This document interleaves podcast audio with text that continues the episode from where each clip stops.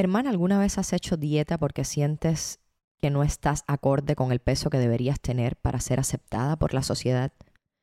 ¿Conoces a alguien que lleve toda su vida sufriendo por lo que come y por la forma en que su cuerpo procesa los alimentos? ¿Has sido o eres una persona gorda? Este es un tema demasiado sensible y demasiado común. Me refiero a la gordofobia, que no es más que el rechazo, la discriminación, la burla, la exclusión y hasta el odio hacia las personas gordas. Este es un espacio donde las mujeres tenemos voz propia, donde estaremos las que tenemos miedo, pero nos enfrentamos a la vida cada vez con más determinación. Compartiremos experiencias de mujeres empoderadas como tú, que las quema por dentro el deseo de crecer. Soy Camila Arteche y te voy a hablar y a escuchar. Quiero que aprendamos, que nos inspiremos y confiemos las unas en las otras. Recuerda siempre, estamos juntas. Hermana, te traigo una invitación. Después que hice mi primer taller presencial en Miami con Manuela Moon, hubo muchas hermanas que nos escribieron para que hiciéramos esto a menudo. Entonces decidimos hacer nuestro próximo taller presencial el 8 de enero. ¿De qué va a ser? Pues se va a llamar Alineándome con mis sueños y será un ritual energético de inicio del año 2022. Entonces, este encuentro es para ti si quieres hacer tus sueños realidad y necesitas herramientas, si quieres tener un espacio de conexión contigo misma, si te gusta el tema espiritual y de crecimiento personal, y si estás lista para que el 2022 sea el mejor año de tu vida, pero sobre todo si estás dispuesta a comprometerte contigo misma para generar cambios en tu vida. Entonces vamos a hacer alineación energética desde tu ser, con el 2022 para poder fluir. Vamos a tener ritual de fuego, brunch, alimentos súper intencionados, meditaciones, activación energética, herramientas para lograr que esos sueños se te hagan realidad. Seremos un círculo de mujeres súper poderosas que están vibrando en tu misma frecuencia. Haremos limpieza energética y va a ser muy hermoso. 8 de enero de 9 de la mañana a 1 de la tarde en Miami. Tendrías que estar en Miami porque será presencial y creo que es una buena oportunidad para seguir conectándonos, para seguir reencontrándonos con nosotras mismas, alineándonos, siendo coherentes, pero sobre todo eso, para que se cumplan nuestros sueños en el año 2022. Así que si te interesa, si te gusta la idea, si aceptas nuestra invitación, aquí abajo en la descripción del episodio te dejo el link para que te puedas inscribir y tengas más detalles. Te abrazo grande.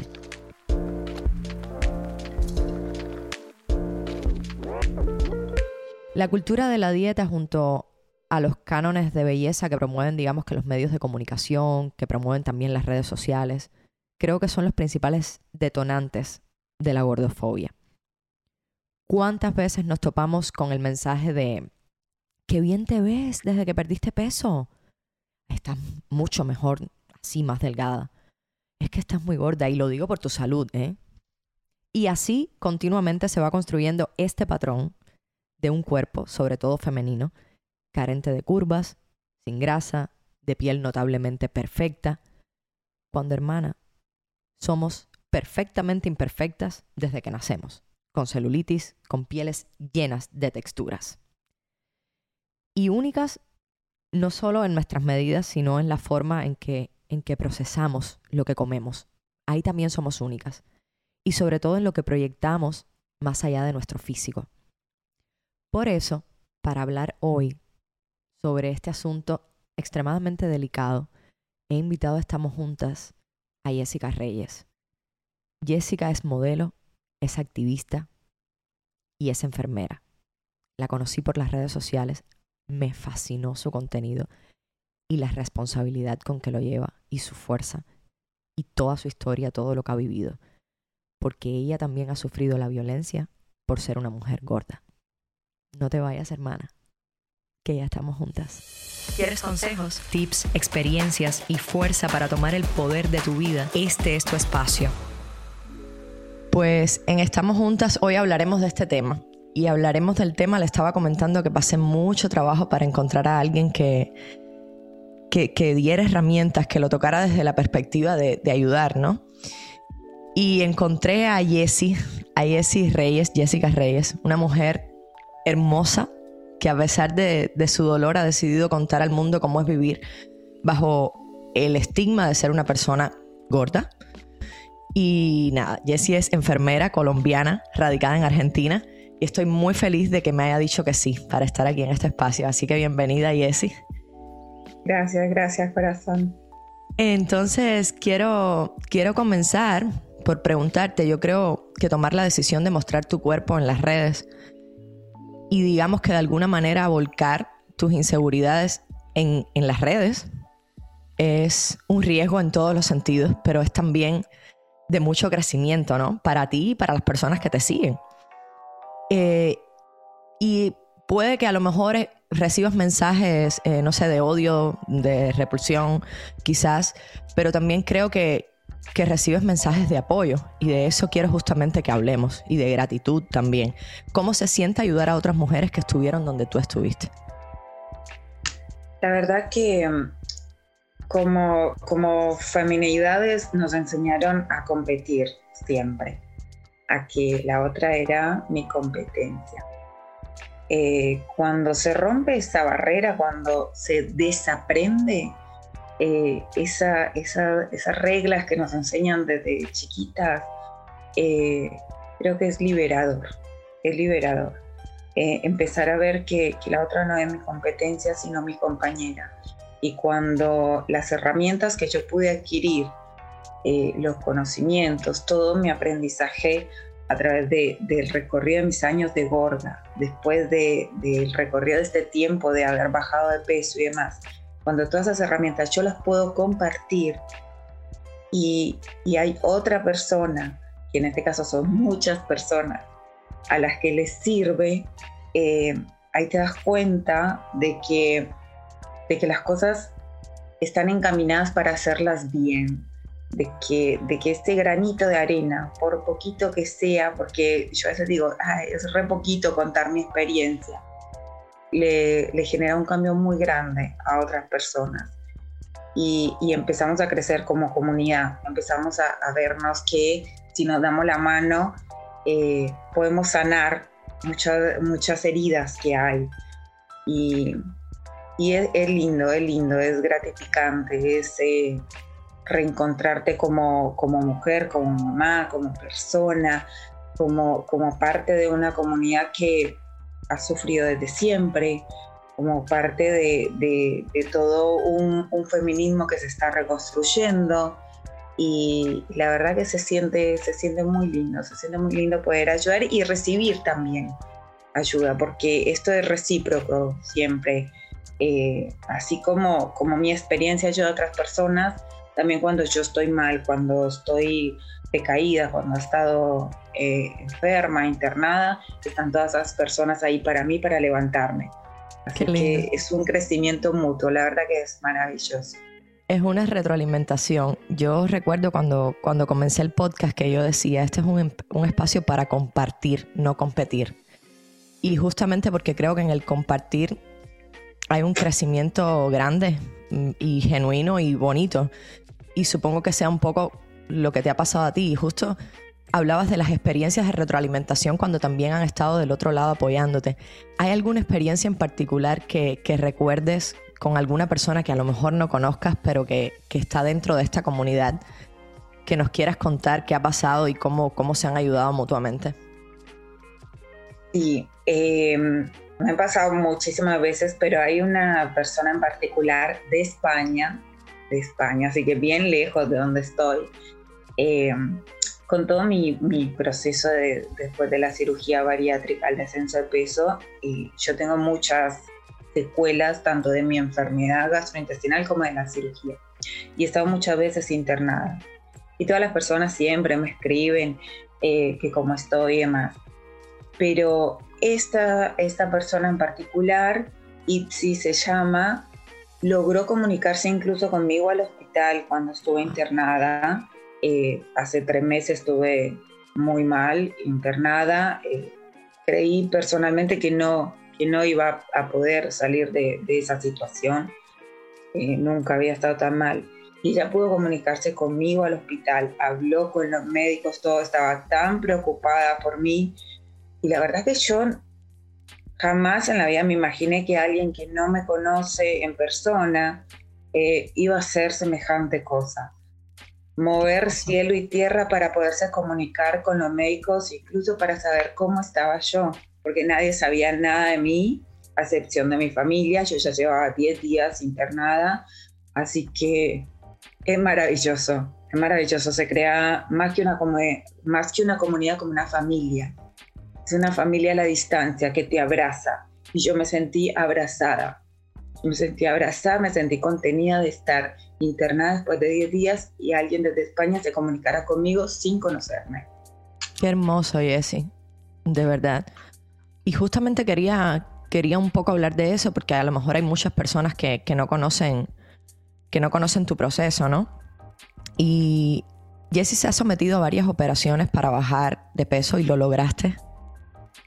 Eh, tras vivir esta transición, digamos, ¿cómo ha sido, una, que nos cuentes cómo fue el proceso para llegar ahí, tuyo, y cómo ha sido la transición de relación con tu cuerpo después de y antes?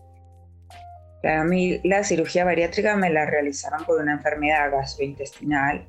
y yo hace ya casi siete años empecé a enfermarme del estómago pero como tenía un cuerpo gordo, eh, sufrí mucha gordofobia médica. O sea, todo lo adjudicaban a, algo que comía, a que tenía que bajar de peso porque, porque era gorda. Entonces, eh, tanto médicos como nutricionistas asociaban ese dolor de estómago que yo presentaba a, a mi cuerpo. ¿no? Pasé seis años eh, muy duros de, enfermedad hasta que ya me tuvieron que realizar un bypass de emergencia porque mi estómago estaba totalmente corroído, o sea, tenía varias enfermedades, eh, gastritis crónica severa, eh, hernia hiatal, el píloro no me funcionaba, tenía 12 úlceras gastroesofágicas, estaban teniendo hemorragias, así que me tuvieron que realizar un bypass gástrico de emergencia. De ahí, eh, bueno, se viene todo el proceso de descenso de peso, pero aparte eh, empecé a tener consecuencias por el bypass y consecuencias eh, que quedaban de la enfermedad gastrointestinal que tenía. Así que me han operado otras cuatro veces del estómago y aparte, bueno, he tenido múltiples internaciones por estas consecuencias el proceso de, verse después de, haber bajado 90 eh, kilos no es fácil, no es fácil, no es algo que, las personas estén preparadas y menos eh, en mi caso que vengo enferma, enferma, enferma, no he podido eh, estar estable, entonces te afecta demasiado la mente. Si bien yo estoy muy agradecida de estar viva, cuando ya a mí me dieron un ultimátum de que en seis meses iba a desarrollar cáncer, eh, te cuesta, te cuesta verte con las pieles, te cuesta también el hecho de que, de que ahora la sociedad sí te acepta, de que ahora la sociedad sí te respeta, de que los mismos médicos, de que en un momento te negaron la atención, hoy te atienden. Entonces esas cosas también duelen porque te das cuenta que en un cuerpo gordo te hubieran dejado morir. Eh, de que las personas gordas sufren muchísimo, son muy violentadas. Entonces todo eso te, te maneja la cabeza. Eh, tenés una sensación de amor-odio a ese cuerpo. Yo en el momento en que ya me encontraba otra vez en un cuerpo delgado y el solo hecho de, de tocarme eh, cuando me estaba duchando y ver que toda la piel estaba caída, me dolía muchísimo. Era proceso de llorar y llorar, pasar horas llorando. Eh, entonces fue empezar otra vez a eh, construir nuevas herramientas conmigo, a ver que, que, ese cuerpo, que si bien tiene exceso de pieles, que si bien todavía está enfermo, ese cuerpo sigue luchando, sigue luchando para que yo esté viva, sigue luchando para que yo me mantenga en pie, para que pueda recuperarme, para que pueda estar estable. Entonces, me enfoqué más en eso, en, tratar de estar saludable y en construir una relación conmigo desde ese lugar, desde que mi cuerpo se pueda recuperar eh, antes que lo estético. Creo que, que lo estético siempre ha sido una construcción desde afuera, desde cómo tiene que ser el cuerpo.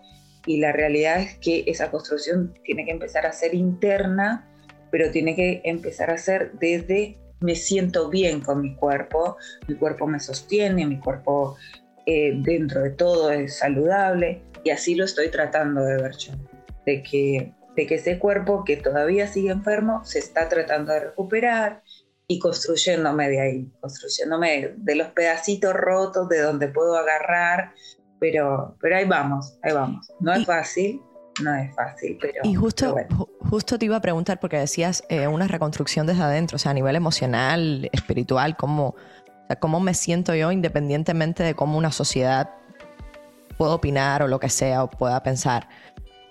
¿Cómo lo has hecho?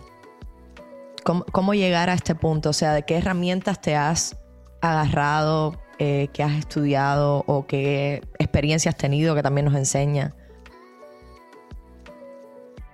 Eh, para mí la, experiencia de vida más dura pero más linda que yo he tenido fue haber sido una mujer gorda. Eh, aunque la gente no lo crea y aunque a muchas personas les cueste porque han sido muy violentadas, a mí los años que fui gorda me enseñaron muchísimo y, y pude convertirme en un cuerpo gordo en la mujer que yo quería, en enfermera, en modelo profesional, en activista, en hacer todo lo que yo quise en la vida y no hice cuando era flaca, lo hice siendo gorda. Entonces construí muchas herramientas de saber que el potencial que una persona tiene venía de adentro de esa persona. Entonces, más allá del cuerpo que yo tenía, yo tenía adentro muchas ganas de hacer cosas, muchas ganas de, de, construirme, de ser feliz, de salir adelante, de progresar en un país que era totalmente ajeno al mío, costumbres ajenas, recibí mucha violencia, fueron años donde estuve enferma con mi enfermedad gastrointestinal, pero, pero no me detuve. Y entonces de eso, de eso me aferro yo, de esa Jessica que no paró, de esa Jessica que, que a pesar de que la sociedad la señalaba porque tenía un cuerpo gordo, quiso ser revolucionaria y se puso a ser modelo y se recibió de enfermera y empezó a hacer activismo contando eh, las miserias, porque empecé así, contando mis miserias, de cómo era mirarme al espejo y ver un cuerpo que en ese momento no conocía tampoco, porque yo toda mi vida había sido delgada y verme en un cuerpo gordo era, ¿eh? ¿Y esto? ¿Y cómo, cómo empiezo? Entonces me aferro a eso a, recordarme esa fuerza, esa fuerza que, que, yo tengo. O sea, por algo yo soy scout y mi totem es tigre perseverante, porque yo no me rindo. Yo la peleo, me cuesta muchísimo, pero la peleo. Entonces me aferro a eso, a pelearla, a, porque a, levantarme. Me tienes los pelos de punta así porque a veces nos quejamos tanto eh, o le echamos la culpa a algo de las cosas que no podemos lograr y tú eres un ejemplo de que todo se puede hacer como quieras. Pero hubo algo que mencionaste que no tengo ni idea de qué se trata y quiero que nos expliques. Tigre, perseverante, tótem, no sé qué es eso. ¿Me explicas, porfa? Porque me llamó mucho la atención. Claro, eh, yo soy scout desde que tengo siete años y ¿Qué es scout? Llegas a la mayoría, scout es como los chicos exploradores. Oh, ok, ya. Eh, porque me encanta, me encanta el campo, prender fuegos, fogatas, acampar, eso me apasiona. Cuando llegas a la mayoría de edad, bueno, puedes elegir seguir en el movimiento como, como una especie de maestra o profesora, y, y si no, bueno, eh, lo seguís de, manera eh, interna. Yo quise empezar a, a poder dar mi conocimiento a otras personas y para ese proceso, eh, los adultos nos tenemos que identificar con un animal. Y, el grupo al cual pertenecemos eh, es el que nos coloca el apellido. Entonces, mi, el animal que a mí me identifica, con el que yo me identifico por todo su trayecto de vida y por todo mi trayecto de vida es el tigre. Entonces cuando, cuando fue como mi bautizo de scout, por así decirlo, eh, me pusieron perseverante como apellido. ¿Por qué? Porque si, si, bien yo planteé que yo quería el tigre por estas y estas razones, porque eh, sobre todo la, la, tigresa que, que, protege a sus hijos con toda, con toda su fuerza, es protege su territorio, siempre está en, en busca de, eh, de, proteger y cuidar, y así soy yo en mi vida, eh, ellos vieron que yo no me detenía, que yo había sido una niña huérfana y aún así había podido cambiar mi vida, había podido hacerme una profesional, había podido construir todo lo que muchos otros niños huérfanos no pueden, por ejemplo. Y, y que yo no, no, no, me paraba. Entonces ellos eligieron el perseverante para mí. Así que, que el día de mi totemización, eh, que fue como un bautizo, me pusieron Tigre Perseverante. Y ese es mi nombre de scout. Hermoso. es hermoso, de verdad. Jessie, eh, Qué lindo, han salido cosas aquí en la conversación que no tenía ni idea de que iban a salir. Eso siempre pasa y, para mí es maravilloso, ¿no? Porque es aprendizaje. Al inicio de que cuando empezamos a hablar, hablabas de, justamente lo que nos enseñan, que nos enseñan desde niñas a competir y tal. Y te iba a preguntar, justamente la sociedad o la familia o la educación nos enseña a relacionarnos de una manera con nuestro cuerpo. Eh, y lo que ¿Qué tú crees que deberíamos hacer para vivir en equilibrio con el cómo somos en realidad y cómo delimitar o cómo concientizar el hecho, o sea, de que nos enseñen de una manera a relacionarnos y que quizás no esté tan bien la manera que nos enseñan? Eh, la verdad que desaprender es muy difícil. Es muy difícil cuando, eh, sobre todo las personas que ya somos adultas, venimos con, con un una enseñanza eh, demasiado machista, demasiado eh, pendiente de la estética, de que el cuerpo de la mujer tiene que ser de tal y tal manera, y si no encajas, eh, vas a pasar una vida de infierno, de dietas, de cirugías, de castigo, de odio. Nos enseñan eso, a, a odiarnos. Eso, la verdad que fue lo que más me enseñaron a mí, de que mi cuerpo estaba mal, eh, el día que, yo entendí que mi cuerpo no estaba mal, eh, yo creo que fue uno de los días que más he llorado en la vida, porque fue el día donde yo me miré al espejo y me dije, me perdono, me perdono, me perdono por odiarme y por permitir que otros me odiaran y que, y que otras personas me enseñaran también a que yo me tenía que odiar. Em, fue muy difícil entender eso, pero, pero empezó todo como mirarme, mirarme al espejo. yo decir, bueno, este cuerpo la sociedad lo rechaza porque no tiene nada de lo que la sociedad me muestra. O sea, estaba en un cuerpo gordo, eh, estaba en un cuerpo marcado con cicatrices, con estrías. Entonces, eh, estructuralmente y ideológicamente estaba mal por todas partes. Pero yo me puse a pensar, y yo, con estas piernas llenas de tornillos, de cicatrices, camino. Con estos brazos, con estrías, puedo abrazar a mi hija. Puedo llevarla al colegio, puedo ir a trabajar para darle de comer. Eh, a pesar de este cuerpo gordo, puedo ir a estudiar, puedo trabajar, no me tiene para nada, puedo hacer ejercicio, puedo bailar, eh, entonces empecé a, ver eso, a darle las gracias a todas esas partes de mi cuerpo que la sociedad decía que estaban mal. Y, a darme cuenta que a pesar de, esa enseñanza de que estaba mal y que lo tenía que odiar, ese cuerpo había hecho demasiado por mí. O sea, yo a los 12 años caí de un tercer piso y a mí me dijeron, no vas a caminar nunca más. Y yo hoy tengo 35 y a pesar de tener las piernas llenas de tornillos, sigo caminando. ¿Cómo no le voy a dar gracias a ese cuerpo? Total.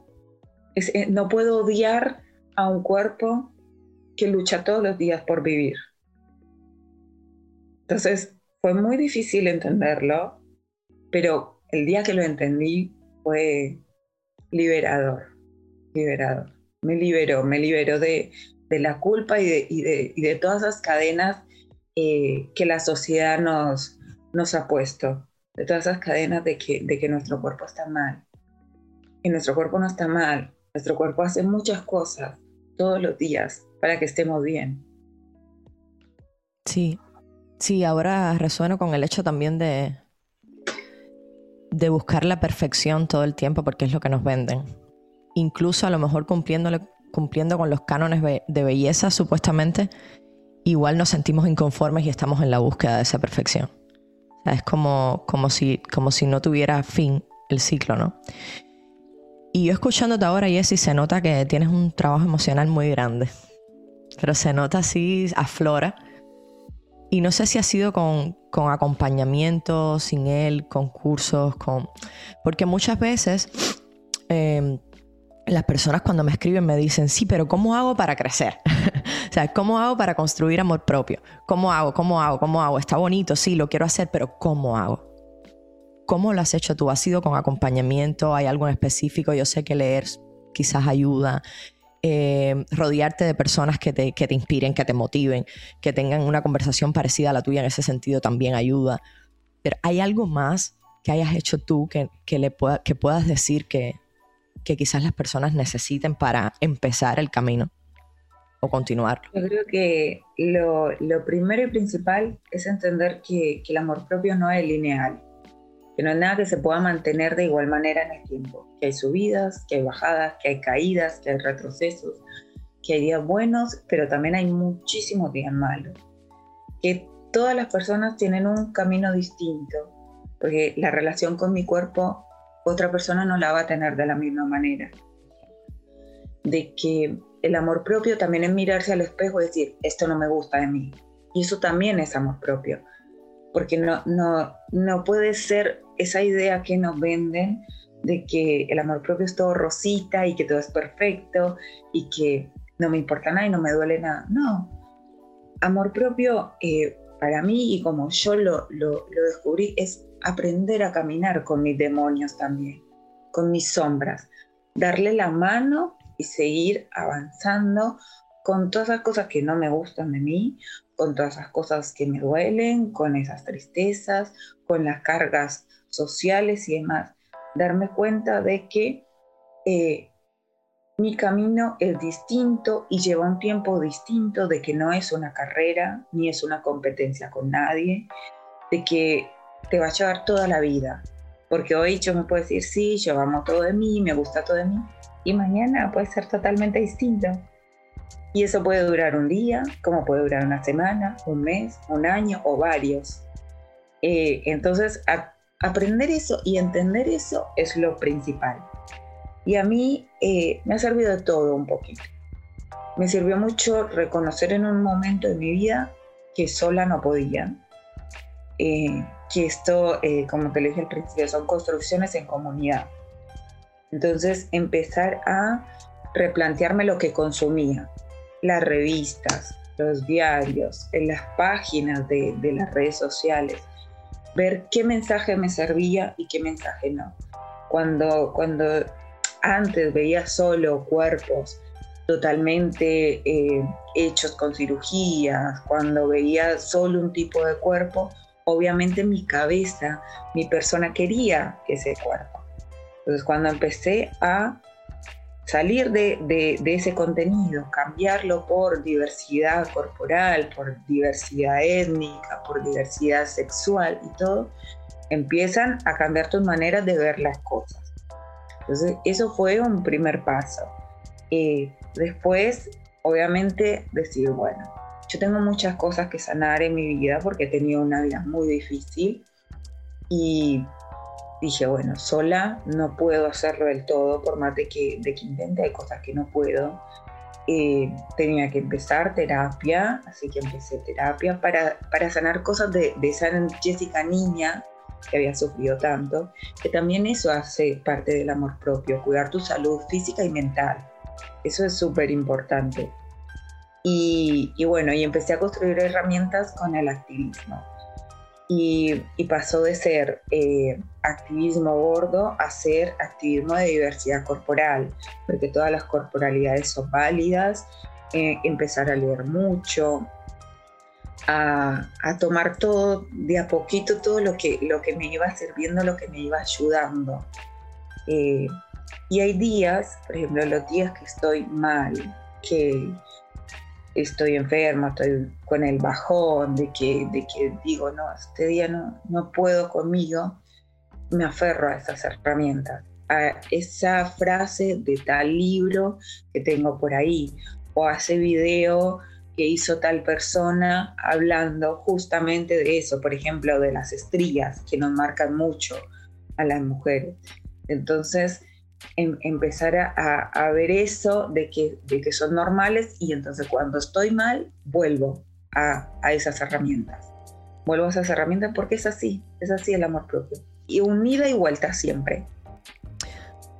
Me parece eh, súper bien lo que acabas de decir, porque ahora mismo en todos lados nos venden un falso positivismo, a mi entender también, de que todo tiene que estar bien, de que tienes que estar feliz todo el tiempo, de que tienes que estar a gusto todo el tiempo con todo en tu vida. Y hay días que no son así, hay momentos que no son así, hay meses y años que no son así. Eh, y justo me parece hermoso la parte de también tienes que reconocer que no todo es maravilloso y feliz, o sea, no va de eso hay días que te sientes mal y bien, te sientes mal. A todos nos pasa. Entonces ir en contra de eso también es como, como darte látigo, ¿no? Es como, no, estás mal, te tienes que sentir bien. Y a mí me pasa mucho que todo el tiempo está este falso positivismo, incluso con lo que decías de cuán importante es las referencias que consumimos. Y en eso yo escuchaba una conferencia el otro día, no recuerdo de quién, que decía es más importante quién sigues en las redes que quién te sigue a ti porque quien sigues en las redes es de lo que tú estás nutriéndote. Es lo que tú estás tomando. Entonces, justamente también tener presente, bueno, de quién me estoy construyendo yo, o sea, quién me está influyendo a mí. De alguna manera. Eso para mí es primordial y lo aprendí hace muy poquito y cuando dijiste eso, al momento hice clic porque eh, a veces vamos inconscientes y no sabemos lo que estamos consumiendo de manera real y consciente y cuánto nos está afectando o ayudando. Entonces, buenísimo. Jessy, te agradezco muchísimo, muchísimo, muchísimo que te hayas abierto a contar tus experiencias aquí también. Estoy segura que muchas hermanas lo van a agradecer. No, por eh, favor, encanta. Es, es esto, es construirnos en comunidad. Estoy en total acuerdo. A lo mejor no han pasado por exactamente las mismas experiencias que tú, pero sí por experiencias que van a resonar, que también le va a ayudar todo lo que has dicho, porque, eh, porque nos sirve a todas, porque todas pasamos por eh, dolores y alegrías parecidas, ¿no? Entonces el compartir, como decías, también es, es eh, crecimiento y reconocimiento y, y parte de construir el amor propio. Así que te agradezco muchísimo. Eh, deseo que te vaya muy bien, que sigas eh, construyendo esta vida saludable que es el día a día también y que todo, todo siga mejorando. Le mando un beso a tu niña, a tu familia, a ti. Y nada, estamos en contacto. Gracias miles, de verdad. Dale, corazón. Gracias, gracias. Gracias infinitas por este espacio. Recuerda siempre que no soy especialista en género, en psicología, en economía o una coach de vida. Soy una mujer como tú que me he propuesto crecer y compartir todas mis herramientas a partir de mis propias experiencias. Hermana, escuchaste a Jessie y quizás tú o alguien cercano a ti la esté pasando mal realmente por tener un trastorno alimenticio, por librar una batalla entre mente y cuerpo, por estar en depresión también si necesitas ayuda especializada, por favor, no dudes en solicitarla. Apóyate en tu familia, apóyate en tus amistades. Escribe, telefonea, grita, extiende la mano. Siempre vas a tener a alguien. Siempre. Yo por mi parte, eh, para terminar este episodio, te voy a compartir algunos tips que resumen un tanto nuestra conversación y te invitan a no practicar la gordofobia y a desestimarla si la sufres en primera persona. Primero, asume con conciencia que las personas tenemos un valor más allá de nuestro aspecto físico. No reduzcas tampoco a las personas a una parte de su cuerpo. Respeta las diferencias y la pluralidad de los cuerpos. Erradica la falsa creencia de que existe un modelo de cuerpo al que todas debemos aspirar y por el que además tenemos que trabajar. Evita ser juez o jueza de tu círculo relacional por sus cuerpos, sobre todo en la familia y con niños, niñas o adolescentes. No produzcas tampoco los estereotipos que asocian la gordura con la falta de ejercicio, con la malnutrición, con la ausencia de voluntad o la enfermedad. O es que las personas delgadas no se enferman también, porque las personas delgadas también nos enfermamos. Y, y también, hermana, asegura una relación respetuosa con tu cuerpo. Por último eso, respeta tu cuerpo, cuídate, ámate, acéptate y respétate. Eso intento hacer yo conmigo y contigo. Te quiero, te admiro, te respeto. Y gracias Jessie, una vez más, por abrirte a contar tu historia en este espacio. Te quiero grande, hermana. Because you know I'm all about that bass, about that bass, no trouble. I'm all about that bass, about that bass, no trouble. I'm all about that bass, about that bass, no trouble. I'm all about that bass, about that bass, bass, bass, bass. Yeah, it's pretty clear.